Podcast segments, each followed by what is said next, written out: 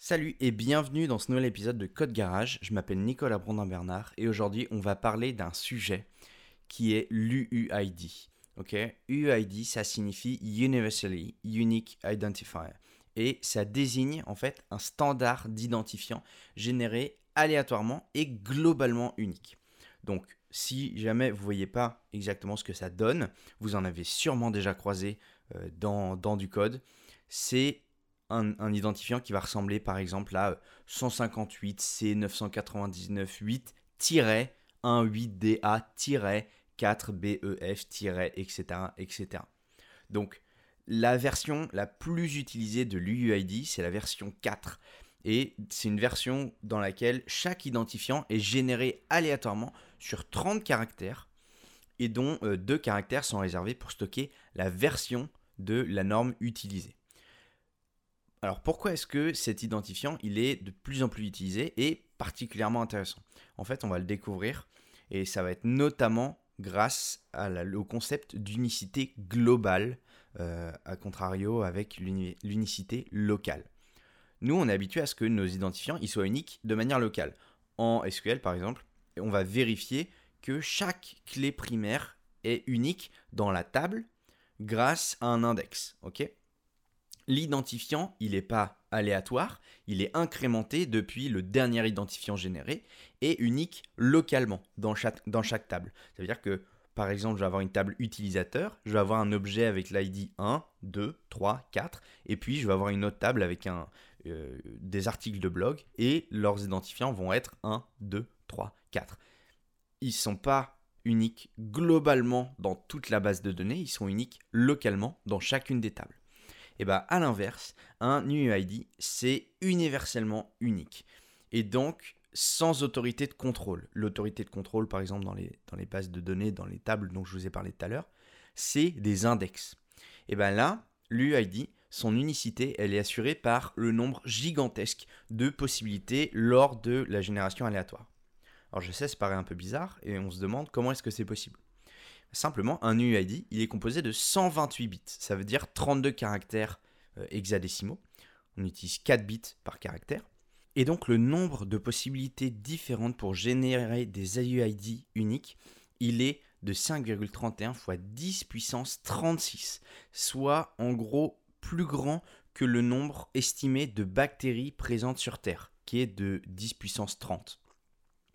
Donc là, je pense, vous l'aurez compris, comme il n'y a pas de contrôle, il y a quand même des risques de collision. Une collision, ça veut dire une génération de deux identifiants similaires. Ça ne peut pas être nul à partir du moment où on a un nombre de possibilités maximum. Mais avec un tel nombre de possibilités, comme je l'ai dit juste avant, le risque de collision, il existe, mais il est techniquement négligeable j'ai regardé un petit peu sur Wikipédia et pour atteindre un risque de, collision de 50%, il faudrait générer 1 milliard de UID par seconde pendant environ 85 ans. Ça veut dire qu'un fichier qui contiendrait autant d'UID, ça pèserait 45 hexaoctets, soit 45 milliards de gigas. Donc, ça, c'est une chose, mais il faut aussi savoir que cette génération aléatoire, elle est soumise à un concept qu'on appelle l'entropie. L'entropie, c'est la possibilité pour un système informatique de générer des nombres aléatoires très différents les uns des autres. Si jamais l'entropie est trop faible, donc, en fait le nombre de collisions euh, possibles, risque d'augmenter vraiment énormément. Ça varie, en gros, cette entropie, en fonction des algorithmes qu'on appelle de PRNG. PRNG, c'est Pseudo Random Number Generation. Donc c'est la, génération de nombres pseudo-aléatoires. Si jamais le concept euh, vous échappe un petit peu, je vous mets dans les notes du podcast, enfin de cet épisode-là, un article sur euh, bah, l'aléatoire absolu en informatique. Et d'ailleurs, vous pouvez retrouver sinon en version audio dans un précédent épisode le concept d'aléatoire absolu en informatique. Donc, par exemple, les aléatoires de PRNG, euh, dans les navigateurs web, ils ont une, entropie souvent trop faible pour générer des UID fiables, parce qu'ils n'ont pas toujours accès aux euh, algorithmes du système d'exploitation. Ceux-là, les algorithmes du système d'exploitation, eux, ils sont suffisamment fiables pour des, opérations de cryptographie et donc euh, la génération d'UID. Alors d'où vient un petit peu ce concept d'UID bah, l'origine, ça a été inventé par la société Apollo Computer pour identifier de manière unique des appels RPC. RPC, ça veut dire Remote Procedure Call. Euh, c'est un protocole pour exécuter des méthodes sur une machine distante.